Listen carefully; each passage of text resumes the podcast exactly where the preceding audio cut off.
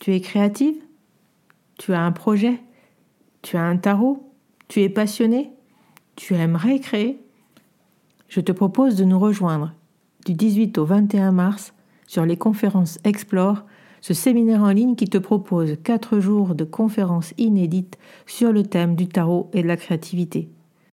Pour t'inscrire, rien de plus simple, va sur le site taramaga.podia.com, je répète taramaga.podia.com, clique sur la rubrique conférence et rejoins-nous. À très vite!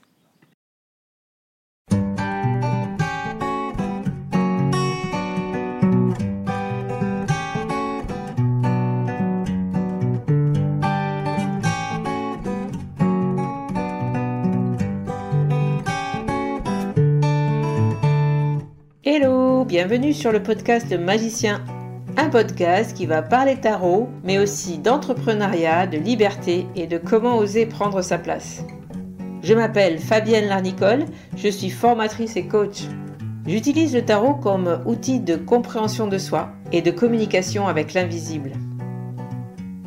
Je le transmets à travers mes accompagnements et mes formations. Sur tous ces sujets, je te dévoilerai les coulisses de mon métier et comment le tarot m'a aidé à avancer dans ma vie et à libérer mon potentiel. J'espère que tu pourras y trouver des clés pour vivre ce qui t'inspire. Chaque semaine, seul ou avec mes invités, nous allons explorer ensemble les enseignements du magicien. Alors si tu es prêt ou prête à me suivre, installe-toi et c'est parti pour l'épisode du jour. Bienvenue dans cet épisode où je vais laisser la parole à Emmanuel comme à mon habitude pour sa chronique. Et ce mois-ci, sa chronique porte sur le tarot dans l'art, l'art visuel ou les arts narratifs. Deux épisodes pépites, et oui parce que c'était tellement long que nous avons divisé sa chronique en deux. Et le thème de cette chronique est tout indiqué pour te parler maintenant du séminaire Explore comme tu le sais peut-être, j'ai créé un séminaire en ligne avec huit conférences, deux par jour, du 22 au 25 mars. Si tu souhaites nous rejoindre, il est encore temps, tu peux t'inscrire en suivant le lien qui est dans les notes de cet épisode. Si le sujet de la créativité et du tarot te passionne, alors n'hésite pas, il est encore temps de prendre une place avec un tarif Early Bird à 24 euros au lieu de 28 jusqu'au 10 mars. Voilà, je t'aurais tout dit, je te laisse maintenant en compagnie d'Emmanuel et je te souhaite une belle écoute et à très bientôt. Bonjour à tous. Aujourd'hui, dans Le Magicien, je vous propose de faire un tour d'horizon de l'histoire du tarot dans l'art, les arts visuels, pour comprendre un peu où on en est aujourd'hui. C'est une histoire en fait assez étrange et euh, assez mouvementée parce que euh, le tarot en fait a quitté très vite le statut d'objet de luxe qu'il pouvait avoir à la Renaissance pour tomber dans une image populaire beaucoup trop sulfureuse pour que l'art entre guillemets officiel accepte d'y faire la moindre référence pendant très très longtemps, sauf quelques fulgurances provocatrices dans des époques très particulières qui vont amener des visions très personnelles et très originales. En fait, quand on cherche un peu, on trouve que trois types de productions qui assument vraiment de faire des liens avec le tarot. Elles sont toutes au XXe siècle, alors que le jeu a déjà des siècles d'existence. On a d'abord celle des artistes vraiment occultistes, c'est-à-dire ceux qui font partie des groupes de magie spirituelle comme celui du magicien Aleister Crowley ou d'autres. Ensuite, en France, on a les surréalistes. Et enfin, plus près de nous, qui serait plutôt considéré comme de l'art d'outsider, ainsi que les genres dits mineurs et les genres ludiques. Donc on est vraiment sur un outil qui est complètement relégué à la marge, qu'on le considère en tant que jeu comme un passe-temps populaire, ou qu'on le considère en tant que support de divination avec les tirages de cartes. Avant tout ça, on a des maîtres officiels qui créent des jeux. Après ça, c'est l'apanage soit d'artistes plutôt révolutionnaires, soit d'une création qui se caractérise par le fait de vraiment pas se prendre au sérieux et qui préfère profiter euh, et s'amuser que prendre place sur les étagères de l'art euh, entre guillemets officiel. Alors je vais faire un post sur les réseaux sociaux Instagram spécialement pour cet épisode. Euh, vous pouvez suivre mon compte les mots clés, les mots clés tout collés avec clé C L E F S comme ça, vous pourrez voir les tableaux et les images dont je vous parle dans ce podcast. Il y aura un lien vers le post en dessous de l'épisode pour que vous puissiez le trouver directement. Évidemment, je ne vais pas prétendre à faire une liste exhaustive de références parce que si on cherche des allusions au tarot dans les différents médias modernes, il y en a quand même énormément quand on sait bien dans quelle catégorie chercher. Là, ce que je vous propose, c'est plutôt de faire un tour d'horizon pour comprendre euh, l'évolution d'une idée. Alors n'hésitez pas à rajouter aussi vos trouvailles en commentaire sur les réseaux. Donc on commence avec la Renaissance. Les plus anciennes cartes de tarot qu'on connaisse sont des chefs-d'œuvre de beauté et de raffinement, exclusivement réservés aux aristocrates. Ce sont des cartes qui sont dessinées et peintes à la main, avec des pigments précieux et sur des fonds de feuilles d'or. C'est du luxe exécuté pour des commanditaires qui sont riches et puissants. Et pour les cartes qui nous restent, on est vraiment sur de la beauté extrême. Ce sont toujours de cartes très grandes, à peu près 17 cm de haut, c'est-à-dire qu'ils se prêteraient mal au mélange de toute façon. Et là où le fond n'est pas peint, c'est-à-dire là où il n'y a pas de personnage, on a une feuille d'or qui sera elle-même toujours estampée, c'est-à-dire marquée avec un poinçon pour faire des petits points, pour former des feuilles, des fleurs ou des motifs géométriques. On a aussi des pigments qui sont extrêmement coûteux dans les peintures, du lapis lazuli, de l'indigo, de l'or piment, etc. Ça, c'est le cas du tarot Visconti qui est attribué au maître Bonifacio Bembo, c'est un jeu qui est daté d'à peu près 1442. On peut en voir toutes les cartes sur Wikipédia. Et c'est de ce tarot-là qu'on parle quand on va chercher les jeux les plus anciens qui nous restent. On y voit des dessins extrêmement raffinés, avec des couleurs feutrées. Les têtes sont un peu rondes, un peu sérieuses, les postures sont très élégantes. Les personnages ont des vêtements amples et riches, et la dorure y tient une place très très importante. Aujourd'hui, il nous reste quelques tarots de ce type-là, L'un d'entre eux est ressorti en facsimilé il y a quelques années, vous trouverez le, lien dans les notes.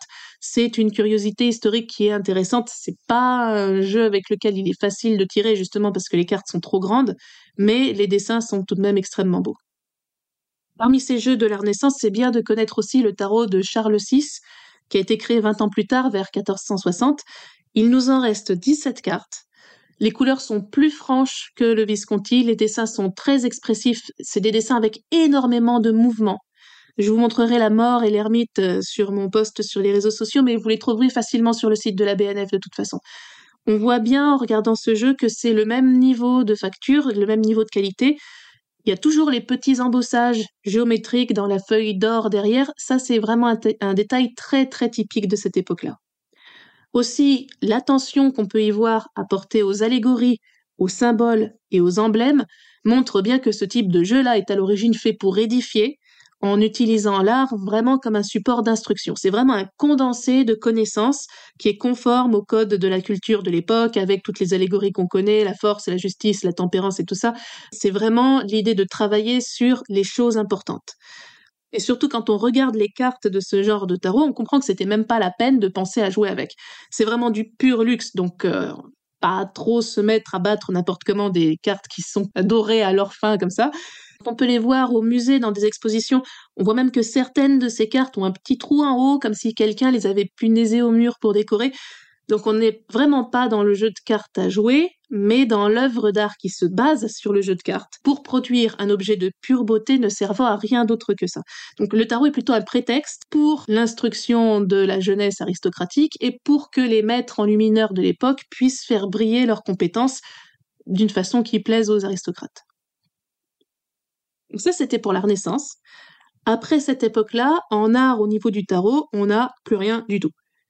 Évidemment, il y a plein de tarots à jouer qui sortent pour le, jeu populaire, mais au niveau de la production artistique, on n'en parle plus du tout. Alors, évidemment, si on cherche, c'est facile de trouver des points communs entre les images du tarot et les œuvres d'art, surtout au XVIe, XVIIe siècle. Par exemple, je vous montrerai une allégorie qui s'appelle L'inconstance par un peintre hollandais qui s'appelle Janen. C'est une femme qui tient une lune dans sa main et elle penche son autre main vers une écrevisse, donc ça nous rappelle l'arcane de la lune avec l'écrevisse. Mais ça ne veut pas dire que le tarot influence ses œuvres au contraire, parce que ce sont des œuvres qui vont reprendre des symboles vraiment basiques, qui sont des codes évidents pour cette époque-là. Et comme le tarot se base sur les mêmes codes culturels, bah évidemment qu'on va retrouver la même chose.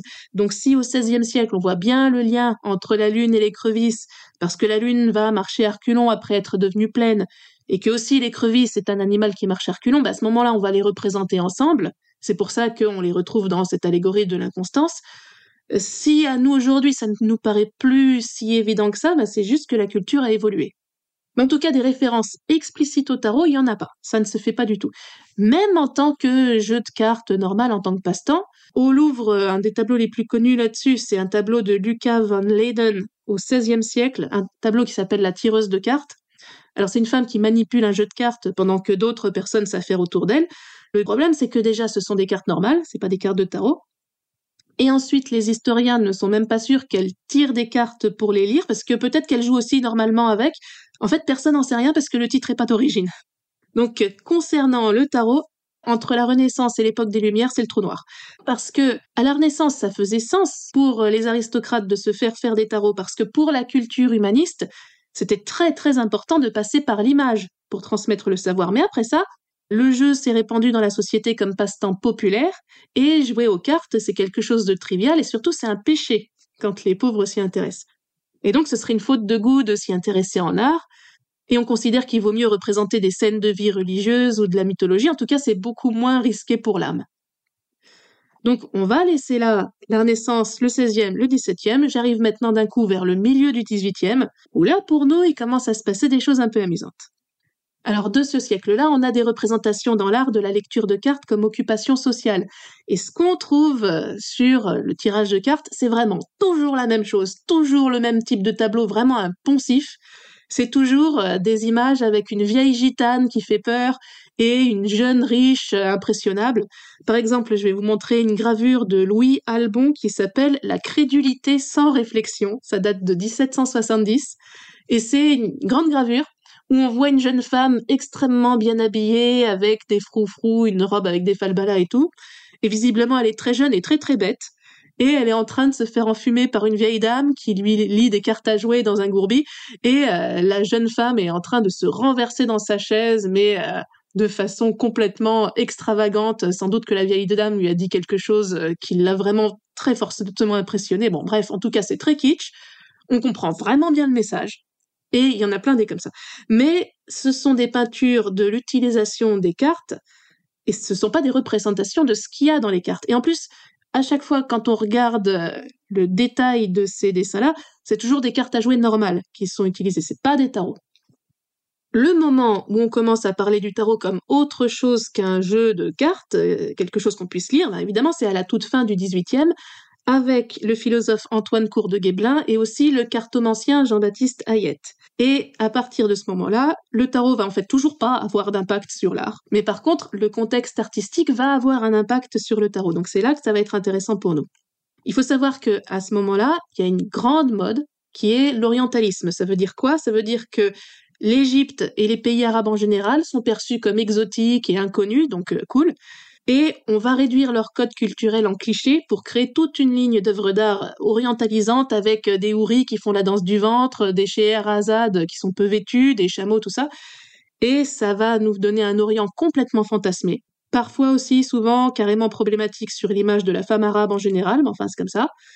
Tout ce qui est oriental est perçu comme extrêmement sexy et mystérieux et magique. Et donc, c'est là qu'on a une conséquence qui nous intéresse directement.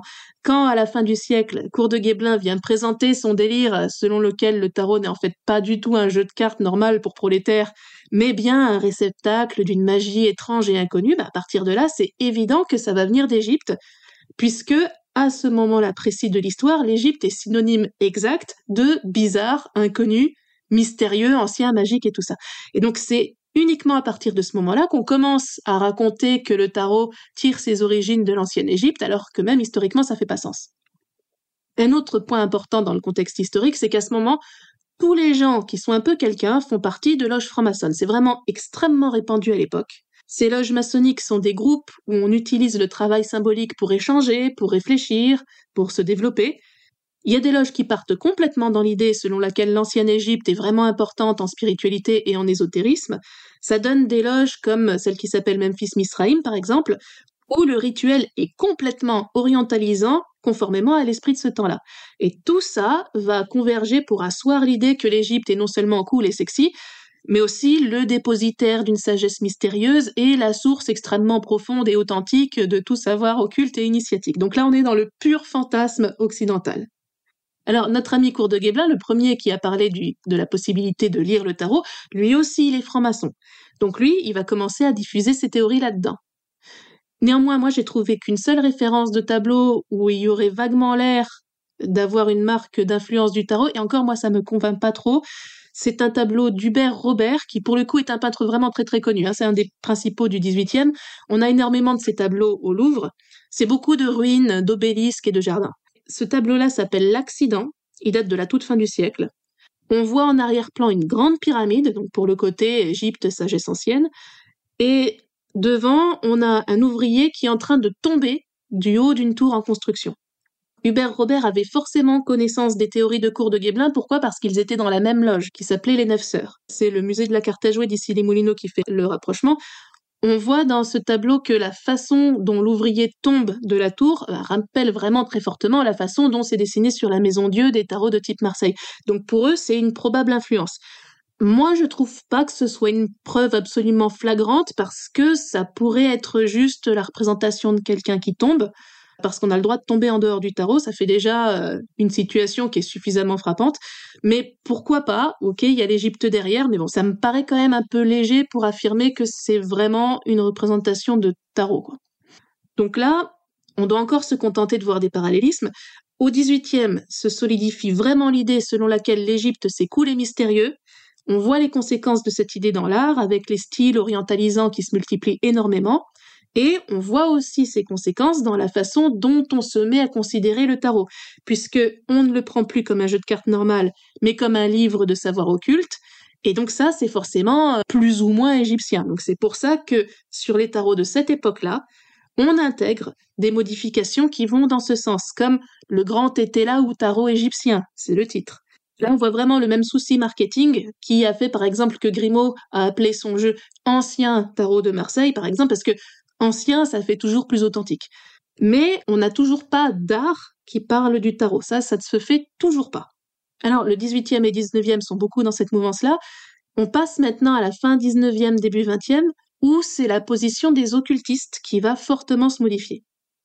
Alors, au 19e siècle, l'occultisme et la franc-maçonnerie étaient plutôt dans de la mystique numérologique, dans des travaux de correspondance. Moi, j'ai envie de dire, pour surcaricaturer, qu'ils étaient plutôt dans la réflexion euh, plutôt que dans l'action la bascule va se faire plutôt aux environs de l'époque où on invente la psychanalyse.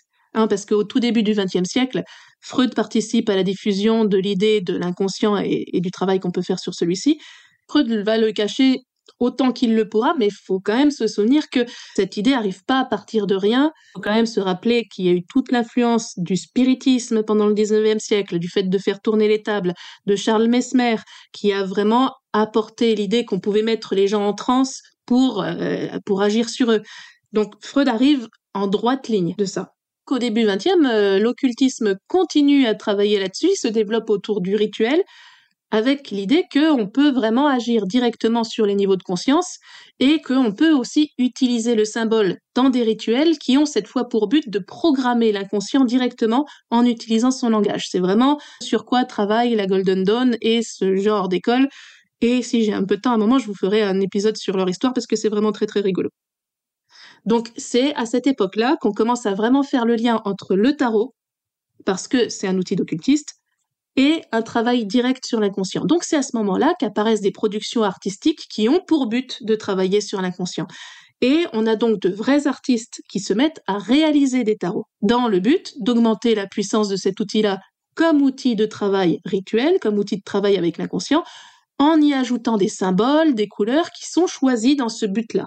Et si ça prend bien parmi pas mal d'artistes à ce moment-là, bah, c'est parce que ce sont des artistes occultistes et que créer son tarot, c'était une étape explicite pour l'avancement dans les ordres comme la Golden Dawn, l'ordre magique anglais le plus connu en matière d'occultisme. Alors, parmi les tarots qui ont été créés à ce moment-là, on a évidemment le tarot Thoth d'Alester Crowley, celui qui a été dessiné par Frida Harris, qui était peintre symboliste. Alors cette femme-là avait étudié les écrits de Crowley, qui est donc le grand occultiste dont on se souvient et sur lequel je vous ferai aussi un autre épisode à un moment parce que sa vie est complètement extraordinaire, mais là pour l'instant je le laisse de côté.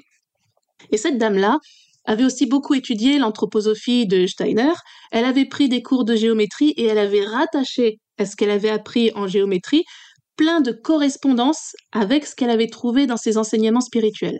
Donc elle avait vraiment, vraiment ramené son travail spirituel à ce qu'elle savait faire en peinture.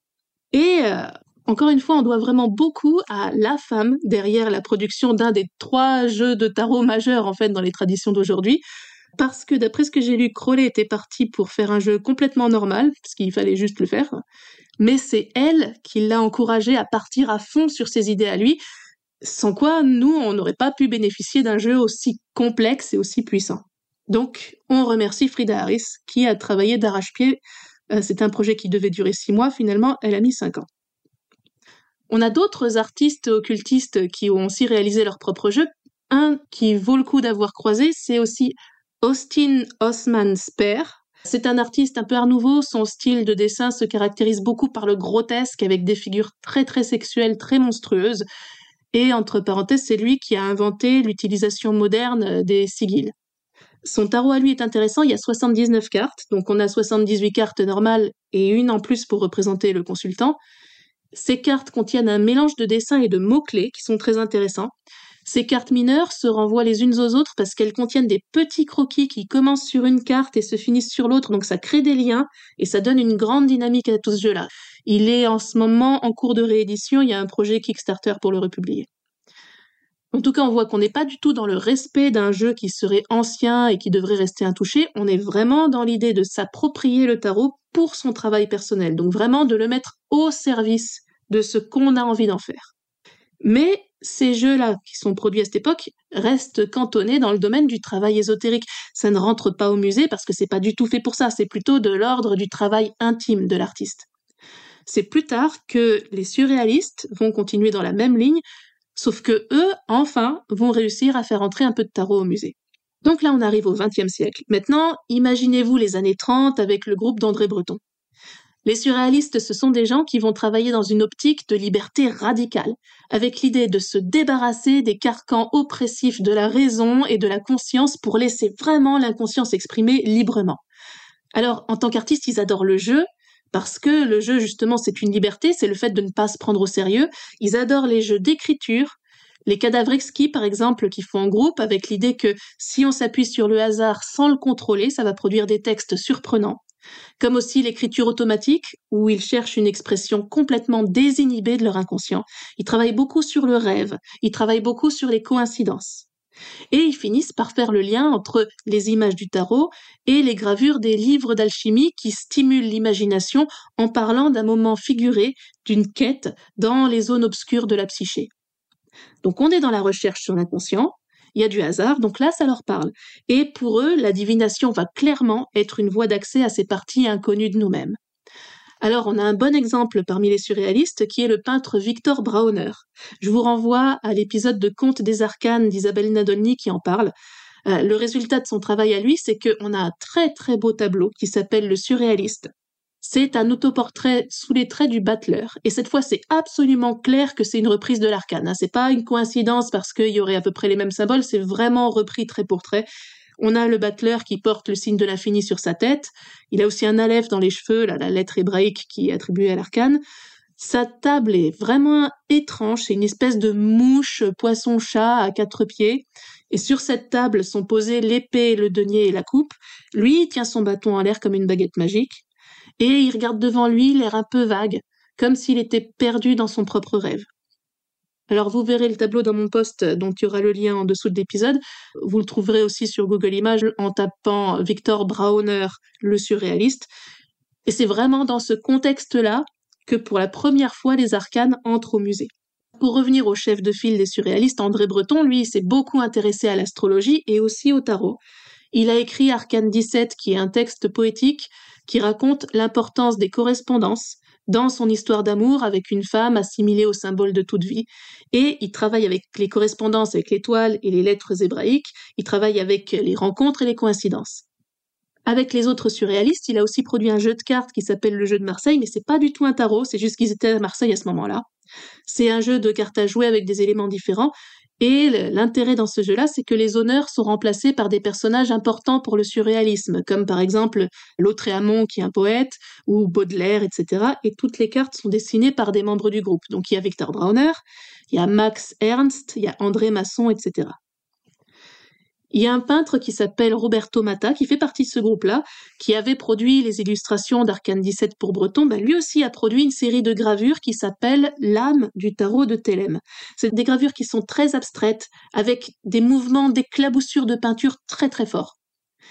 Il y a lui, on note aussi une artiste qui s'appelle Leonora Carrington, et donc c'est l'amante de Max Ernst et l'amie d'André Breton, donc tous ces gens-là se connaissent. Hein. Et Jodorowsky d'ailleurs, il a mis en scène une pièce de théâtre qu'elle a écrite qui s'appelle Pénélope.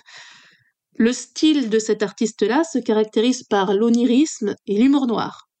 Elle est féministe, elle est environnementaliste, et elle, elle était beaucoup moins intéressée par l'idée sur laquelle travaillaient les autres surréalismes du freudisme comme porte d'accès à l'inconscient. Elle, ce qui l'intéressait vraiment, c'était l'idée d'autre monde, la magie, la transformation. Donc elle, elle a créé son propre jeu qui est absolument superbe. C'est doré, il y a des, des silhouettes qui sont très élégantes, très féminines, très abstraites aussi. Là aussi, je vous mettrai le lien dans les notes et je vous en montrerai des images dans le post qui va tout rassembler parce que ça vaut vraiment la peine. Pour Leonora Carrington, la création artistique s'assimilait vraiment à une sorte de magie pratique qui pouvait transformer le monde et les gens. Donc elle, concevait son tarot à elle non pas comme un support de divination, mais vraiment comme un modèle de l'univers, et elle y a rajouté des interprétations très personnelles à la structure traditionnelle. Parmi les surréalistes, vous voyez, on en a vraiment plein. On a aussi Salvador Dali, évidemment, qui a rejoint les rangs de ceux qui ont créé leur propre jeu. En fait, lui avait reçu la commande d'un jeu de tarot pour un film de James Bond qui était euh, Vivre et laisser mourir. Et finalement, ça s'est pas fait. Euh, c'est un autre jeu qu'on peut voir dans le film. Mais Dali était inspiré, donc il a quand même mené le projet jusqu'au bout, donc il a créé un tarot dans lequel il s'est vraiment fortement immergé. Donc comme Victor Brauner, il s'est représenté lui-même sous les traits du magicien ou du battleur, et sa femme Gala était l'impératrice. C'est un jeu qui est créé à partir de collages d'œuvres d'art classiques qui sont mélangées à ses œuvres à lui. Et ce jeu-là est très très conforme à la structure du Rider Waite parce que c'était mieux pour créer des mineurs euh, illustrés. C'est un deck qui restait introuvable pendant, euh, pendant 30 ans et maintenant il est réédité chez Taschen. Dali a aussi produit un triptyque qui est moins connu autour du tarot et euh, c'est trois estampes dont celle du milieu s'appelle le prince de l'amour et elle est très surprenante parce que c'est un pendu à l'endroit. Et donc celui-là aussi je vous mettrai en lien parce que c'est intéressant juste de le voir. Donc les surréalistes, ces gens-là, ce sont eux qui commencent à faire entrer le tarot dans les arts euh, dits de musée, en plus de la production de decks quand ils prennent le temps de le faire.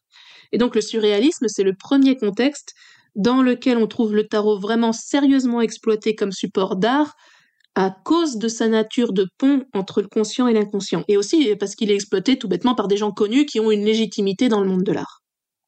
Après le surréalisme, le tarot va quitter à nouveau les feux de la rampe pour ne réapparaître en fait que chez une artiste vraiment complètement outsider. Féministe, provocante et qui se moquait bien de ce qui se faisait et qui faisait tendre tout son art vers l'idée de la guérison, la guérison d'elle-même et la guérison de la société. Donc c'est Niki de Saint-Phal. Niki de Saint-Phal est née dans l'aristocratie et elle a subi une série d'épreuves absolument épouvantables alors qu'elle est enfant et au début de sa vie adulte, jusqu'à ce que ça finisse en dépression, qu'elle se fasse interner et qu'elle subisse une cure qui, à mon avis, était tout aussi épouvantable dans un hôpital psychiatrique. Et c'est là qu'elle découvre vraiment la faculté de guérison de l'art. Et elle dira plus tard que sa carrière artistique est née à ce moment-là. Tout au long de sa vie, sa production est très très diverse. Euh, il y a des cartes de tarot qui font des apparitions joyeuses et constantes. Elle a un style qui est rond, enfantin, coloré, joyeux et féminin. C'est une sorte d'explosion de couleurs rigolotes qui sont vraiment là pour forcer la blessure à se transformer en joie plutôt qu'en haine. Et le point culminant de la carrière de Niki Safal, c'est la production du monumental Jardin des Tarots en Toscane. Alors c'est absolument énorme. Elle a levé elle-même des millions de dollars pour pouvoir financer elle-même cette construction parce qu'elle refusait absolument qu'un homme ait son mot à dire sur le projet qui était en fait ce qu'elle caressait depuis des décennies. Le Jardin des Tarots, c'est une suite d'immenses sculptures qui correspondent aux arcanes c'est un lieu où on peut déambuler pour se laisser imprégner par la joie qui s'en dégage. Et le but explicite de ce projet-là, c'était d'abord sa guérison à elle, à travers un travail qui allait la réconcilier avec elle-même, avec toutes les parties d'elle-même qui correspondaient à ses arcanes, et pour penser les blessures laissées par les épreuves qu'elle avait traversées. Et ensuite, le deuxième but, c'était la guérison de tout le monde, puisque chacun pourrait ensuite rentrer dans son jardin pour profiter lui-même de l'action des arcanes. Et donc là, on a une création intéressante, surtout parce qu'elle vient toucher à cette facette du tarot comme outil d'un travail de guérison personnelle. Et néanmoins, on est quand même dans un art provoquant qui se moque complètement de ce qui se fait et qui va volontairement à rebrousse-poil de ce qu'on peut qualifier de sérieux, parce qu'en fait le but de Niki de Saint-Phal, comme celui des surréalistes, c'est la liberté absolue. Alors dernièrement, il y a une autre femme qui a fait quelque chose de bien avec le tarot. Maria Grazia Thiuri est la première femme à avoir jamais été à la tête de la création des collections haute couture féminines de chez Dior. Alors c'est une femme de pouvoir, mais elle fait aussi partie de ceux qui pensent que le tarot n'est pas si intéressant que ça dans son côté prédictif, mais que son véritable pouvoir se trouve dans le fait de nous aider à mieux nous comprendre. Et donc, elle a créé la collection Printemps-été 2021 autour du tarot, plus précisément du Visconti, qui est le tarot de la Renaissance dont je vous parlais tout à l'heure. Une photo de la collection montre des mannequins qui sont dans des robes dont les couleurs feutrées rappellent celles des anciens tarots et photographiés devant un fond doré qui reproduit exactement celui des cartes avec les poinçonnages géométriques caractéristiques des tableaux de la Renaissance. C'est vraiment très très beau. Et surtout, la collection est présentée dans un court métrage, un film d'une quinzaine de minutes qui s'appelle Le Château du Tarot. Et vous le trouverez sur YouTube. Dans le film, une jeune fille va voir une tireuse de cartes. La tireuse de cartes lui demande ce qu'elle veut savoir, et la jeune fille répond Qui suis-je? Et là, elle fait tout un voyage onirique dans lequel elle va rencontrer différentes arcanes qui vont représenter différentes parties d'elle, jusqu'à arriver à une réconciliation entre son masculin et son féminin, dans une scène où elle échange un long baiser avec son double, qui est la même jeune femme avec une coupe brune et courte, alors que euh, la première a de longs cheveux roses. Donc on est vraiment dans une quête initiatique avec un soupçon de queer. Et donc là, pour le coup, on n'est plus dans l'outsider, hein. on est dans un moment où l'establishment vraiment s'approprie euh, ce qui d'habitude était à la marge. Mais en même temps, c'est une collection qui a été créée pendant un moment très particulier, c'était pendant le confinement, qui a rendu très compliqué tout le travail de production artistique de tout le monde. Alors peut-être que le choix du tarot reflète à ce moment-là un moment où la population se retrouvait tout entière dans une introspection qui n'était pas toujours choisie. On verra, on verra si la production future continue à refléter la montée en popularité des cartes comme support d'introspection depuis ce moment-là. En tout cas, euh, cette collection de Dior est vraiment très très intéressante, notamment aussi parce qu'elle fait vraiment rentrer l'idée du tarot comme outil d'introspection, outil de travail sur soi, dans le mainstream, dans l'idée générale. Aujourd'hui, dans l'art visuel officiel, je mets toujours des guillemets énormes, à part les quelques œuvres et productions surréalistes, c'est surtout dans la production de tarot, la production de decks, que s'exprime la créativité en général. Donc on n'est pas dans de l'art qui parle de tarot, on est dans des tarots qui sont créés par des artistes qui sont de plus en plus nombreux et différents, avec des decks qui sont de plus en plus inventifs et inclusifs, ce qui me paraît vraiment cohérent parce que les cartes sont un prétexte pour poser la question qui suis-je? Elles n'ont pas d'intérêt à part le fait de nous permettre de faire cela, donc ça me paraît difficile d'utiliser un outil à la marge qui parle d'histoire individuelle si c'est pour exclure d'emblée euh, ceux qu'on considérerait comme euh, non conformes. Je vous ai pas encore parlé du tarot dans les arts narratifs, comme le film, la littérature et le jeu. Ça, je vous le garde pour une seconde partie de cette chronique qui sortira bientôt dans Le Magicien. Je vous parlerai à ce moment-là de ce que la littérature fait ou essaye de faire avec le tarot, que ce soit dans les genres dits et là pour le coup il n'y a pas beaucoup d'exemples donc ça ira vite, ou les genres dits mineurs comme la fantasy ou le policier, ainsi que dans les narrations ludiques, que ce soit le jeu de rôle ou le jeu vidéo, histoire d'avoir un autre panorama des différentes utilisations possibles de ce jeu, qui est en réalité une machine à produire des histoires. Donc, en tant que tel, ce serait bien dommage de le cantonner à notre cadre, le cadre de nos tirages, qui est notre zone de confort. Il y a tellement, tellement de choses à en faire. Donc, on va conclure ici pour l'histoire de l'art visuel, et je vous dis à la prochaine fois pour des nouvelles aventures tarologiques. Et d'ici là, bonne lecture voilà la fin de cet épisode, merci de l'avoir écouté. N'oublie pas de t'abonner pour ne pas manquer les prochains. Soutiens le magicien en laissant un avis ou un commentaire sur ta plateforme préférée, Spotify ou Apple Podcast. De mon côté, il me reste à te souhaiter une excellente suite de l'aventure où que tu sois. On se retrouve très vite pour un prochain épisode. 拜拜。